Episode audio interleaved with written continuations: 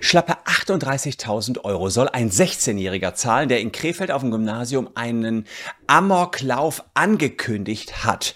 Und das Ganze war natürlich ein Fake. Er hat die Polizei damit in Aufruf versetzt. Teilweise mussten Spürhunde in das Gebäude und es ist ein enormer Kostenaufwand entstanden. Jetzt will das Land Nordrhein-Westfalen für diesen sauteuren Polizeieinsatz die Knete von dem 16-Jährigen. Ob das wirklich wahr sein kann, dass ein 16-Jähriger für so einen doofen jungen Scherz 38.000 Euro zahlen muss und welche Straftaten der 16-Jährige begangen hat, zeige ich euch in diesem Video.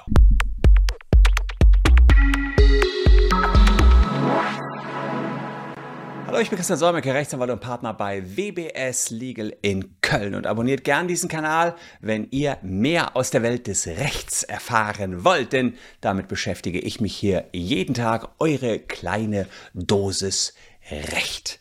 Was war passiert? Auf einem Gymnasium in Krefeld ist eine E-Mail eingegangen und darin befand sich eine Androhung eines Amoklaufs. Die Polizei hat die ganze Schule die Nacht über durchsucht mit Sprengstoffspürhunden, hat nichts gefunden, hat dann unter erhöhter Polizeipräsenz die Schule am nächsten Tag wieder geöffnet.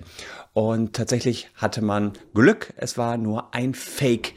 Amoklauf, der da angekündigt worden ist. Innerhalb eines Tages hatte man schon den Täter, und das ist verwunderlich, denn der 16-jährige Täter hatte den, und das ist besonders fies, E-Mail-Account eines Mitschülers gehackt, um dem Mitschüler das alles in die Schuhe schieben zu können. Also ganz, ganz gemein. Äh, in der Mail, die der verschickt hatte, der 16-Jährige, hat er hier gesagt, alles angedroht. Ähm, hat unter anderem hier Heil Hitler, Heil Hitler noch Äußerungen äh, rausgehauen. Also alleine deswegen, so, so die Polizei, habe man schon ermittelt. Ja, und in der Vernehmung hat er alles zugegeben, aber jetzt hat er die Kosten am Hals. 38.000 Euro. Und wir schauen uns jetzt mal an, ob das wirklich wahr sein kann. Kann man jemandem, der so einen Scherz gemacht hat, wirklich 38.000 Euro Kosten auferlegen, auch wenn er noch nicht volljährig ist? Gucken wir uns mal näher an. Aber kurz, apropos zu Kosten. Wir wollen euch keine Kosten auferlegen, sondern Geld besorgen. Nämlich 1000 Euro, wenn ihr vom Facebook-Datenleck betroffen seid. Checkt's mal unten aus in der Caption. Damit kommt ihr zu folgender Seite. Da ganz kurz die Handynummer eingeben und wir sagen euch, ob eure Handynummer im Datenleck enthalten ist. Und wenn ja, versuchen wir 1000 Euro für euch rauszuschlagen. Und wir haben schon sehr, sehr viele Urteile gegen Facebook gewonnen. Kommt bald nochmal ein Update-Video. Wer das sehen will, abonniert gern den Kanal hier. Die Polizeipräsidentin von Nordrhein-Westfalen, Ursula Mecklenbrauch, sagt, naja, normalerweise legt die Polizei nicht so ohne weiteres die Kosten auf die Bürger um. Hier ist es aber so, dass der Jugendliche eine Gefahr für das Leben von vielen Menschen vorgetäuscht hat. Deswegen mussten wir mit so massiven Polizeikräften vorgehen und er wollte es dann noch jemand anderem in die Schuhe schieben. Das fand sie besonders verwerflich und deswegen muss er als Verursacher für die Kosten aufkommen und eben nicht der Steuerzahler. Gucken wir uns mal an, was er hier alles so falsch gemacht hat. Ganz von vorne. Erstens, natürlich, klar, der hat hier eine E-Mail-Adresse gehackt. Das nennt man Ausspähen von Daten, wie auch immer er da rangekommen ist. Jedenfalls hat er irgendwelche Schutzmechanismen überwunden, um an den E-Mail-Account des Mitschülers ranzukommen. Ist schon die erste Straftat, die hier begangen worden ist, bis zu drei Jahre Knast alleine dafür. So, und äh, weiter geht's mit äh, dem Abfangen von Daten, wenn er den E-Mail-Account hatte, kann man natürlich auch noch eine Straftat begehen. Also auch das tatsächlich nochmal zusätzlich und erschwerend an dieser Stelle. Dann natürlich, wenn er in dem Drohschreiben sich als jemand anderes ausgegeben hat, ist es auch noch ein Identitätsdiebstahl, ganz klar. Das ist zwar kein juristischer Begriff, aber so habt ihr es vielleicht schon mal gehört. Dazu kommt noch eine Verleumdung, 187 Strafgesetzbuch. Ihr seht also, dass relativ schnell viel erreicht, wenn man so einen kleinen Scherz macht. Ja, da behauptet man, dass jemand anderes eine Tat gemacht hat. Das ist mit der E-Mail-Adresse von seinem Mitschüler gemacht. Ja, ähm, man kann auch sagen, äh, neben der Verleumdung ist es noch eine falsche Verdächtigung. 164 Strafgesetzbuch kommt also auch noch hin. Fünf Jahre gibt es allein dafür. Die Äußerung Heil Hitler ist eine ja, verbotene Äußerung in Deutschland. Der Spruch selbst ist verfassungswidrig. Das ist schon 86a Strafgesetzbuch. Und wir haben noch mal den 130, das ist die Volksverhetzung, ist auch noch mitbegangen worden. Also äh, deswegen ist auch ermittelt worden.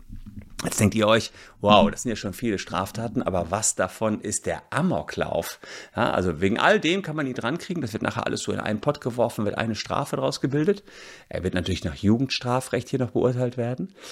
Aber na, die Polizei sagt, naja, hm, was er hier auf jeden Fall primär begangen hat, ist eine Störung des öffentlichen Friedens durch Androhung von Straftaten. Also auch das ganz klar.